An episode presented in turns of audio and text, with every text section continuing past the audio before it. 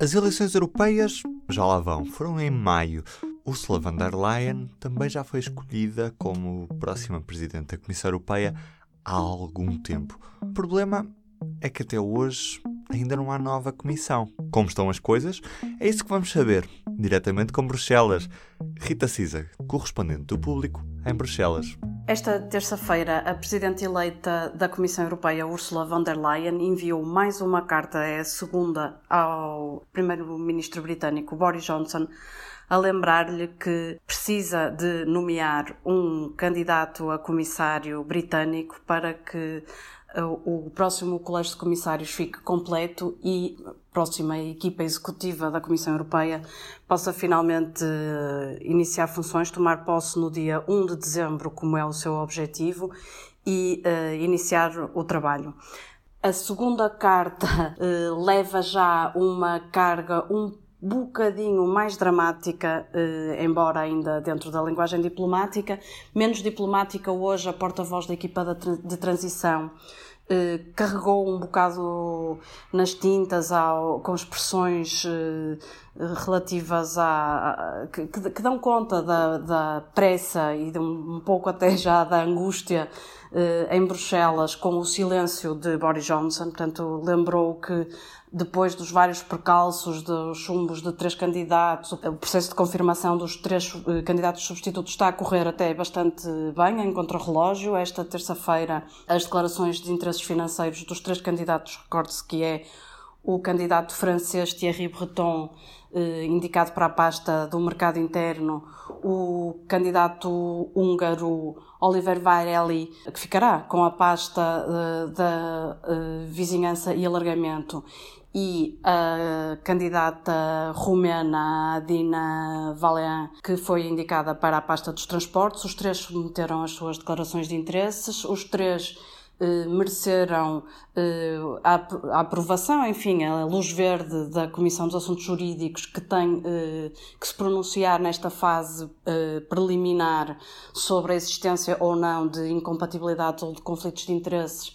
que uh, os impeçam de desempenhar funções, não foi o caso. Uh, rapidamente se avançou para o processo de respostas uh, por escrito às perguntas dos eurodeputados em preparação das audições parlamentares. São audições que decorrem durante três horas perante os comitês, as comissões que são responsáveis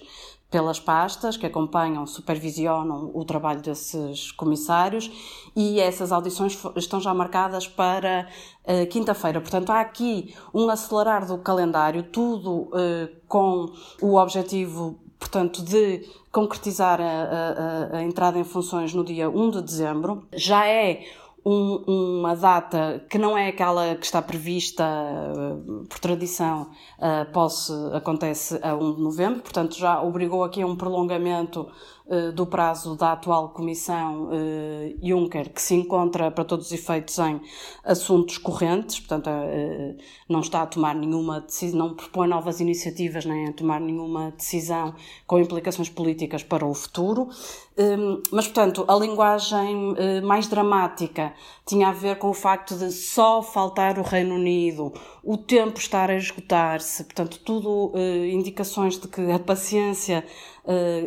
em Bruxelas também estará um pouco já a esgotar-se, embora, obviamente, a Presidente eleita esteja resguardada de fazer essas, essas declarações. Do lado de Londres continua a haver silêncio, embora na segunda-feira, em resposta a, a perguntas da imprensa britânica, um porta-voz de Downing Street tenha dito que naturalmente o Reino Unido cumprirá todas as suas obrigações eh, legais de nomear um comissário, eh, mas até agora não se ouviu uma única palavra a Boris Johnson, que se, se presume estará mais interessado, mais entretido com a campanha eleitoral em curso do que propriamente com uh, os assuntos de Bruxelas, mas, portanto, relativamente às uh, obrigações, a essas obrigações uh, do Reino Unido, a porta-voz da equipa de transição voltou a insistir que essas obrigações jurídicas constam tanto no Tratado de Lisboa, mais propriamente no seu artigo 17, que diz que o, o Colégio de Comissários consiste num membro de cada um dos Estados-membros e, enfim, num outro parágrafo que esse nome de candidato deve ser sugerido pelos Estados-membros eh, respectivos, não é? Mas, portanto, além do Tratado da União Europeia, eh, essa obrigação foi também eh, reforçada eh, pela decisão do Conselho do final de outubro, quando eh, aprovou a extensão do prazo do Brexit até ao próximo dia 31 de janeiro de 2020. Portanto, essa decisão eh, implica que o Reino Unido se mantém como membro de pleno direito, com todos os direitos, mas também todas as obrigações dos Estados-membros da União Europeia, e, portanto, eh, ao não nomear um comissário, estaria a cometer uma infração. Ursula von der Leyen quererá, eh, de, de toda a maneira, evitar que essa infração venha a manchar a tomada de posse da sua comissão e, e, e, que vem, e que a demora do Reino Unido venha ainda a adiar mais, para mais tarde a sua entrada em funções. Obrigado, Rita. Com um olhar próximo do Centro de Decisões na União Europeia. De mim, Ruben Martins, é tudo por hoje. Até amanhã. O público fica no ouvido.